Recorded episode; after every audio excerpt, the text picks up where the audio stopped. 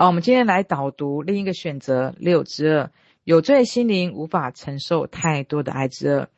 宇宙给到你的不会超出你给到自己的，因为宇宙超出你承受范围给你的，只会给你带来愧疚、恐惧、罪恶。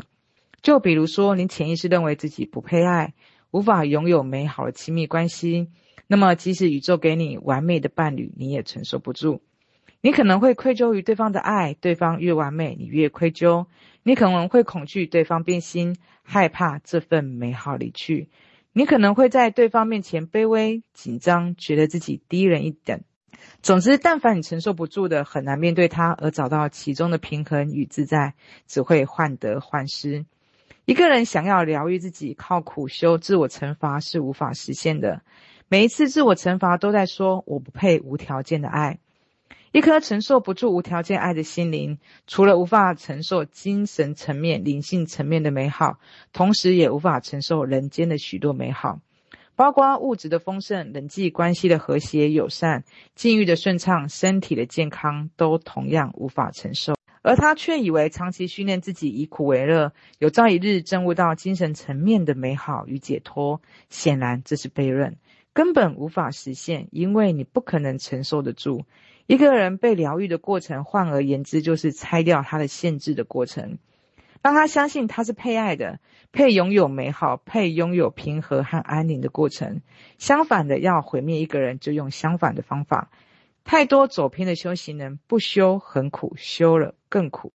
原因就在这过程里面，相信了各种罪业深重、身份卑微、业力深重的说法。将自己的配爱程度跟承受美好的能力和向往降到了最低，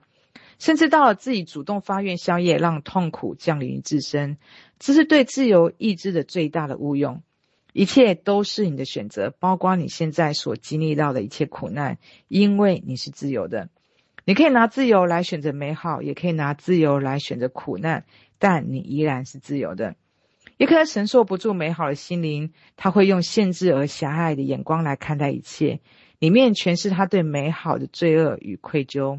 一颗追究深重的心灵，甚至无法化妆，不敢装扮，不敢活泼，不敢美丽与漂亮，也不敢散发光芒，不敢不沉重，更别谈做一个时尚前卫的人了。他不允许自己在亲密关系里面感受到持久和谐和关爱，也不允许自己在生活中感受到轻松与简单。所有对美好的追求里面，或多或少都藏着追究和恐惧。一颗心灵从未训练过承载能力，即使宇宙渴望给你美好，给你想要一切有关身心灵、物质和丰盛、富足、疗愈、健康、美丽、自由，你也承受不住。你会慌，你的生活、你的心灵、你的关系，哪怕你的开悟体验，只要好上几天、安逸几天、平和几天，惶恐跟恐惧就会到来。于是，因着你的恐惧、慌张，又在外在投射一堆烦心的事情。你总是以自我惩罚、谢罪的方式让自己安心，反反复复。苦的时候，你渴望生活平静；平静的时候，你又承受不了。然而，生命还有另一个化解罪的方法，就是训练你承受美好的能力和定力。美好包括爱、宁静、平和、智慧、顺遂、勇气、关怀、体贴、给予、大度、无惧、丰盛、富足、美丽、性感、阳光、清纯、力量、温柔、信任、坦诚，还有真实。有意识的觉察到，做出反选，不再评判任何一个对你表达美好，或者是散发着美好的人事物。如此，你对美好的承载能力就会越来越高，而同时你也会越来越幸福。嗯，我相信如果有看懂这一篇文章的人，其实他一定会感受到一种满满的一种幸福感，因为其实，在我们的所有，哪怕是灵性学习，或者是任何的生活的学习。他都在透露一个讯息，是有爱，它是有标准的，或者是我们是不配得的。可是我们好像感觉就是会，呃，做错事情，我们是需要被，我们是有业力的，我们是需要被惩罚的。而事实，这个世界它就像我们的，呃，我们投射的一个世界一样，就像这个梦，你在晚上做这个梦一样，你的心灵的感受，是你的感受，它才是唯一的投射源。所以，我们唯一要疗愈的，其实就是我们每一个人他心的感受。所以，他开篇其实就提到啊，宇宙给你的绝对不会超出你给予你自己的，因为当你有罪的时候。哪怕这个世界它给予你再多的美好，其实你都无法感受到美好，而且你会觉得你不配值得拥有。所以每一个人他的呃最终第一个第一个疗愈的一个过程，一定是要无罪的释放自己。当你可以无罪释放自己的时候，你会感觉到一种轻松，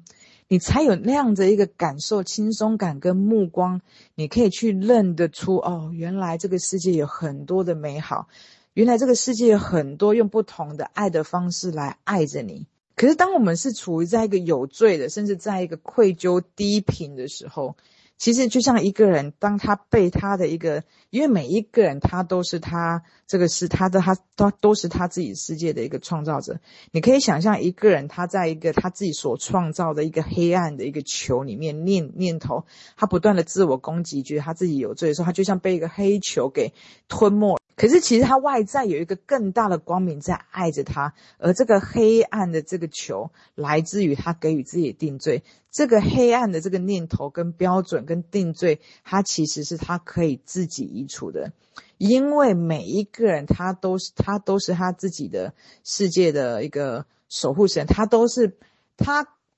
都可以选择，他是无条件的去。爱他自己去，就像我说的，我们首先第一件事情要无罪释放自己，从这个背景告诉你，你这个爱是有条件的，你是有罪，哪里是不好的，哪里不够好，开始去替换掉，你是值得所有一切美好，你可以取悦自己，去宠爱自己，去尊重自己，就像我们刚所形容到，就像这个黑球，它开始因为你的不断的去更换这个这个念头，开始去创造。主动有意识的往光明去朝迈进的时候，你会发现你一直都是自由的，自由到你可以选择这个球是黑暗的，也可以是亮的，也可以是粉红色的。讲这个就让我想到，我们平安最近很常在做那个小璇老师的冥想。其实我觉得这个部分其实也可以去做小璇老师冥想，他会。他会用一种冥想很轻柔、很很舒服的一个方式，可以带领让你去慢慢的一步，将这个黑球慢慢的转化成像一个明亮的球，在暖暖的爱着你的感一种感觉。所以你会看到，其实在这个另一个选择的学习 TOC 的学习，其实是一个非常幸福的一个学习，因为太多所有很多的一个传统学习或者是一般的一个生活，都告诉你，你就必须得高分，你就必须多美好。有时候我们无形中给予自己很多的一个标准，其实每一个人他只要不知道原来哦，他就是神的一部分，他就是值得，他就值得所有的一切美好，他是配得的时候，他无法去切换，他可以去无条件的去宠爱跟取悦自己的时候，你会发现所有的很多人他其实都长期在训练自己是以苦为乐的。所以你看这篇文章就提到，其实呢，这样的训练它其实是一个悖论的，而且它是绝对无法实现的，因为其实心灵，他每一个人他在他的这个这个所处的这个实相世界里面，他的心灵的感受就是他的世界投射源。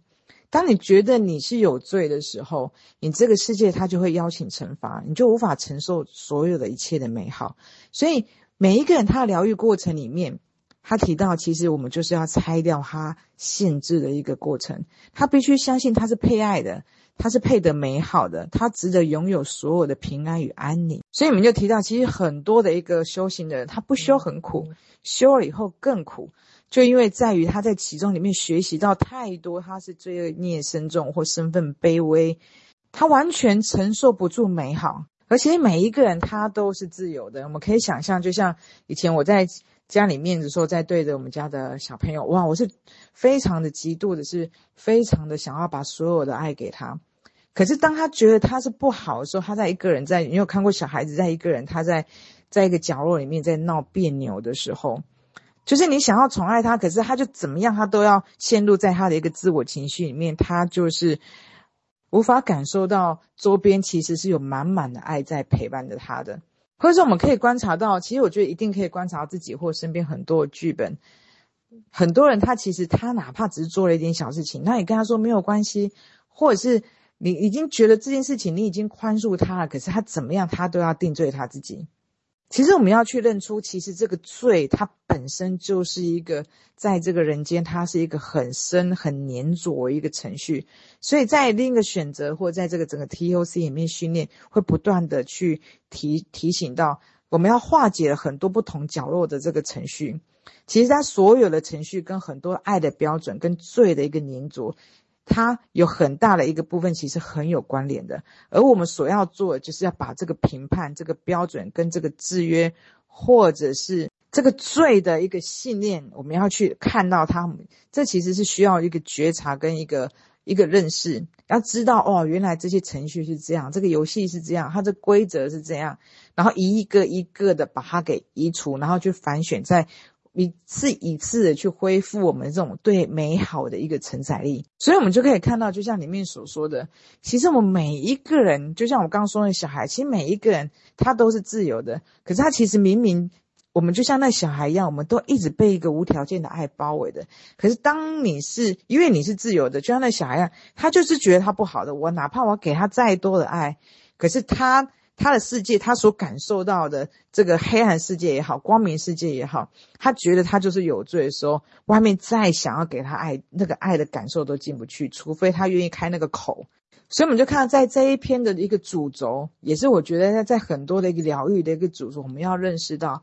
其实生命还有另外一个化解罪的一个方式，就是我们要开始去训练我们承受美好的能力和定力。我们要开始训练我们心灵，它是可以承受得住美好的。我们开始去爱自己、尊重自己，开始打扮自己。就像我刚刚在上一篇所说的，其实所有的，就像在一个梦境里面，所有的一切。我们所有的东西，它其实它就是一个工具。我们可以借由我们所运用到所有工具里面来去，哪怕衣服也好，物品也好，啊，去装扮自己也好，它所有一切，它其实它就是一个工具，它可以让我们的一个内在的恢复一种爱的一种美好的一种承载，或是让自己装扮一种自信的一种表达。我们是借由生活的所有的一切，主动创造也好，主动觉察也好，主动学习也好，所有的一切，所有的感受、体验，它都是真实的。你的领悟是真实的，你的扩展是真实的。所以这篇就提到，最后就提到，我们要有意识觉察到，做出反选，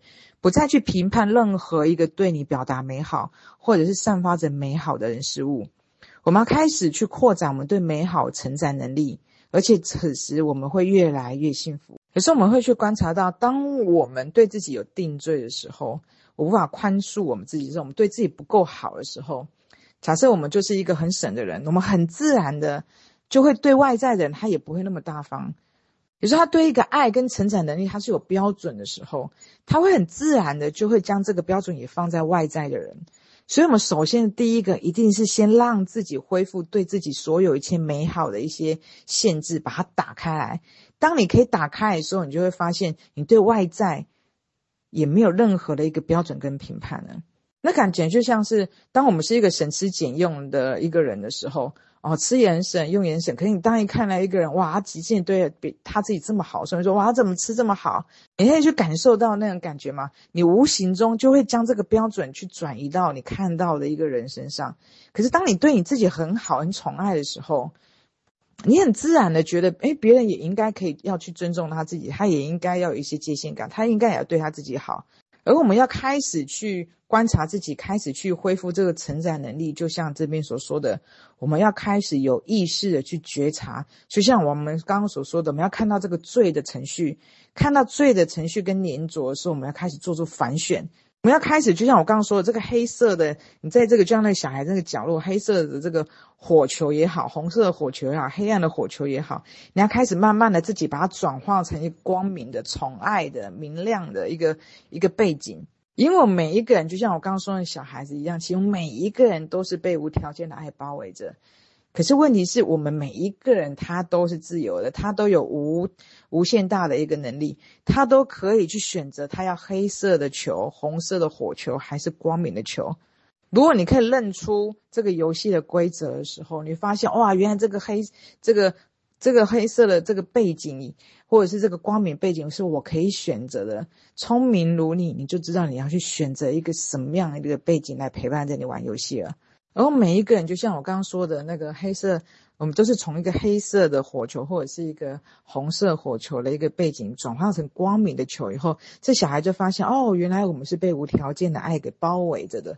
这时候我们就开始从疗愈走向创造了。有时候就像一个小孩子，他就是在家里面，他是被呵护的，是被宠爱的。可是他最后他想要去完成他自己的时候，他最终要走出这个家门，他仍然是一直是被。被爱的，而且他每一个人，他都是有守护神，都有高我，或者是他们每个人所说的菩萨也好，他都是这样子被呵护的，被陪伴着去去去成长，去成为，去创造，或者是去完成他想要去做任何的一个事情。可是他必须终究是必须要走出这个家门里面，从很多的境遇里面开始一步一步的开始去探索，开始去体验，开始去成长。所以你就看到，在我们这个前言里面一开始就说了，所以每一个人最终开始是从疗愈走向创造，从被动走向主动。我们就像，呃，我们刚刚在上一集，呃，上一个一个语音里面所分享，我们每一个人他在一个意识的成长里面的，就像一朵花，他开始要成为人，开始成为神，开始一起，他就是神的一一部分以后，他开始去。主动的在这个游戏场里面开始逐步的开始去雕塑他自己想要的一个样子，